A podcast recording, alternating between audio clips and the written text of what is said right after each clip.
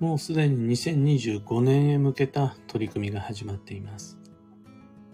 おはようございます。有限会社西企画西俊久です。発行から21年、累計8万4000部の運をデザインする手帳、有機暦を群馬県富岡市にて制作しています。最新版である有機暦2024は現在も販売中。気になる方はひらがなにて有機暦と検索を。で、このラジオ、聞く暦では毎朝10分の暦レッスンをお届けしています。今朝は、2025年へ向けベーシックを育て始めろというテーマでお話を。弊社ではもうすでに有機暦2025来年度の暦の制作が始まっています。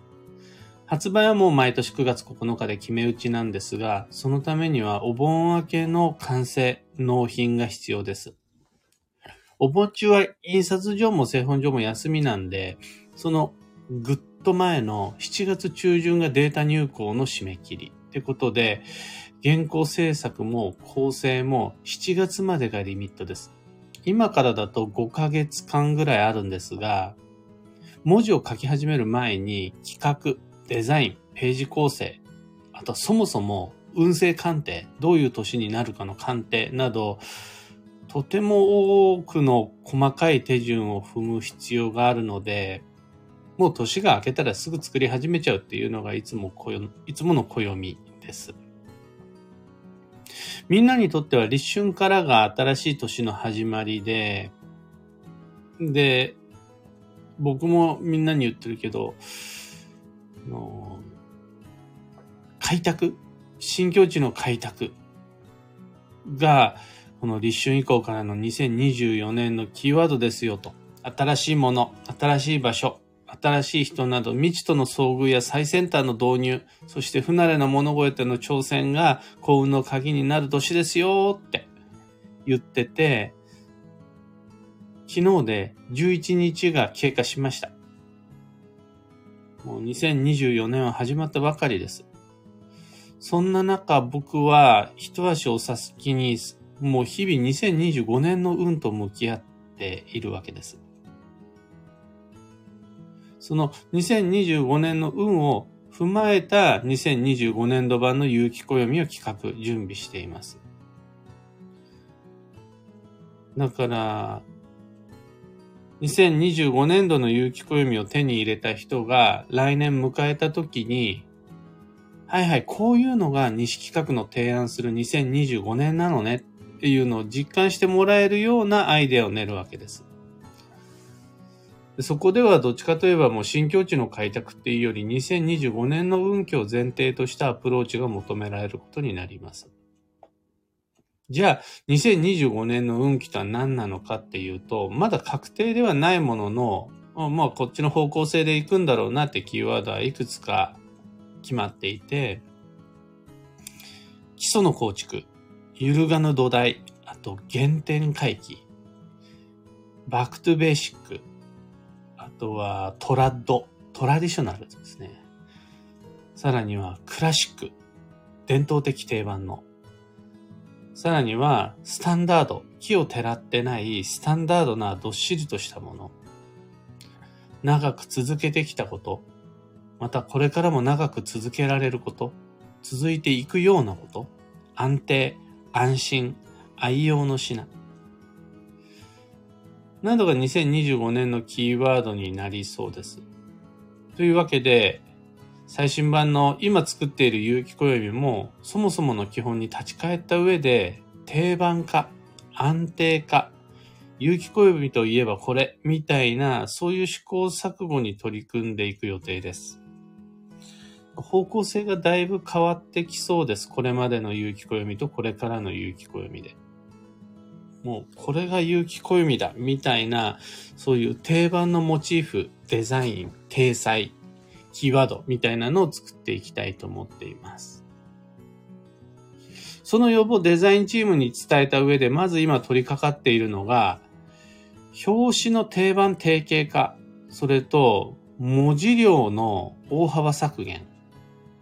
あと読む暦から書く暦へっていう、この3つが主な土台になりそうです。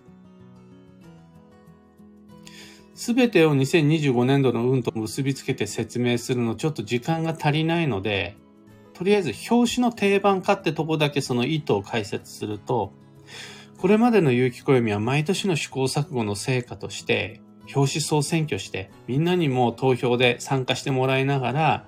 有機暦の表紙はこれだよっていうのを共同作業で決めてきました。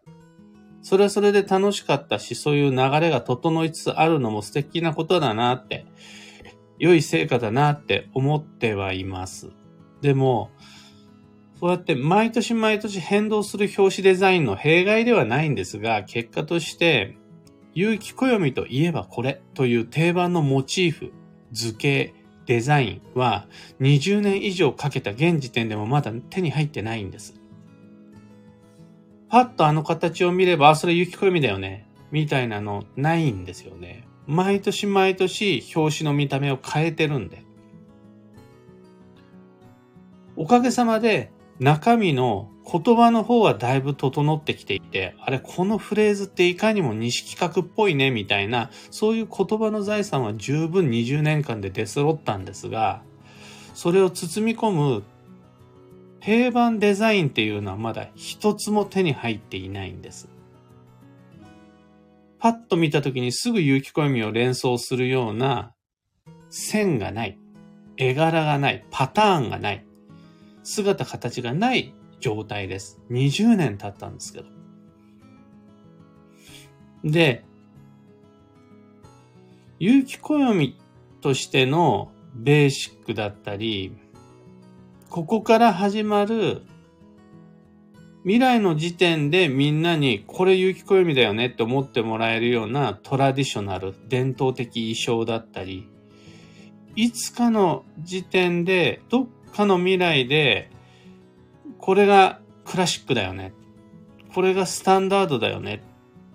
って言ってもらえるような、そういう暦の体裁、見た目を具現化したいと思って、表紙の定番化に取り組むことにしました。2025年度の有機暦から表紙のデザインは常に一定、毎年同じです。色は変えることになると思います。ただ、もう、なんて言うんでしょうね。なんかお菓子とかでもそうでしょ白い恋人といえばこのパッケージみたいな。あるじゃないですか。くるみっこといえばこれみたいな。あれ作りたいと思ってます。で、すでにデザインミーティング始まっていて、そもそも今度あの、さらにそこから立ち返ってですね、そもそも西企画のロゴから作ってもらってる最中です。有機暦に入る前にそもそも西企画とは、これがないんで、西企画のスタンダードであり、クラシックであり、ベーシックが。西企画なんて35年経ってるんですけど、生まれてから。まだないんですよね。でそれを今、新しく作ってもらってる最中。で、現時点ではそれ新しいロゴ、新しいデザインなんですが、こっから10年後、20年後の未来に、はいはい、このロゴね。この図柄といえば西企画だよね。そして西企画の有機暦といえばこれだよね。これがスタンダードであり、これクラシックだよね。で、多くの方にパッと認識してもらえるような、そういうネオスタンダードというか、モダンクラシックというか、そういうのを狙っていきたいなと、今、作戦会議中です。でだ。これって今別に有機暦の宣伝告知をしたいわけじゃなくて、有機暦の制作現場を例えにした2025年へ向かっていく過ごし方のお話です。こんな風に暦を読解して仕事、労働に反映させていますよっていうリアルな暦情報の運用実例です。2025年度の定番化へ向けて今2024年度中に求められるのは新境地の開拓です。ここで試行錯誤したすべてが来年度以降の自分にとってのニュースタンダードというか、いつかの未来のためのクラシックになっていく。私といえばこれ。っていう安定した愛用の定番が今ここでできることになる。それ、今僕たちが開拓しているのは未来の自分にとってのトラッド、トラディショナルになります。今僕たちが求められている挑戦とは、新規とは、前進とは、新しいもの好きのミーハーな一時的流行ではなくって、これからの自分の土台ベースとなるような今の自分に合う、これからの未来に向けてクラシックとなるような安定的土台になる、そういう定番を探し直している。それがイコール新境地の開拓っていうやつです。まだ2024年始まったばかりですが、今から2025年の back to basic を見据えて、最新の自分に合うクラシック、土台、ベース、トラディショナルを見直して基地です。今朝のお話はそんなところです。二つ告知にお付き合いください。まず、2024年度の東京鑑定会に関して、おかげさまで2月の会は満席。現在は3月27日水曜日の会のご予約受けたまわります。2024年度から東京都千代田区神田神保町での開催となります。運の作戦会議受けたまわります。どんなベーシックを目指していくべきなのか、そのためにはどんな新境地の開拓が必要になるのか、相談してまいりましょう。次に、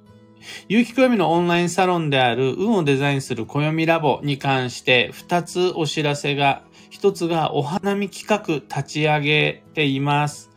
日程今調整をしている最中です。明治神宮に集合して参拝しておみくじを引いて、このおみくじがちょっとわかりにくいので僕が読解をします。おみくじを読み解くの得意です。で、そのおみくじの読み解きをしながら歩いて代々木公園へ移動してそこでお花見するっていうイベントを検討中です。参加希望の方、ぜひともコメント入れておいてください。あと、あのー、同じくオンラインサロンなんですが、毎週金曜日は、旧生学講座の配信です。Facebook グループの中で旧生学講座開催します。8時30分からの開始。今回のテーマが、本命性の基礎知識です。じゃ今日からシーズン3に突入です。シーズン1、2が終わってシーズン3が今日から始まります。このシーズン3では旧生学の基本の木である本命性と月命性を詳細に紹介していこうと思ってます。アーカイブも残すので、お時間のある時にご視聴をぜひ。さて、今日という一日は2024年2月16日金曜日。休息の2月の13日目。3月からの超助走まで残り18日間となりました。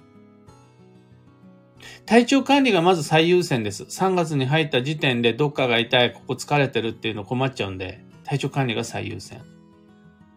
大体のことは元気があれば何でもできます。でも、元気は自然と成り行きで手に入るものではないので、ペース配分をしっかりと自己管理して制御してまいりましょう。今日の幸運のレシピはもつ煮込み、ホルモン系食材が基地です。最後に今日のキーワードは、経験、実体験を活かす。その心は、不慣れでうまくいかないことは、急がずやゆっくりやればうまくいくことになります。あの、明らかな問題があってうまくいかないことは問題の解決が必要です。でも、不慣れな道、不慣れな方法、不慣れな相手、それによってうまくいかないことは、ゆっくりやればうまくいきます。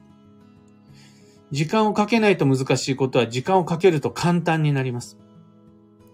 というわけで、時間短縮さえしなければ、難しいことでも成功するんで大丈夫です。以上、迷った時の目安としてご参考までに。それでは今日もできることをできるだけ西企画西俊久でした。いってらっしゃい。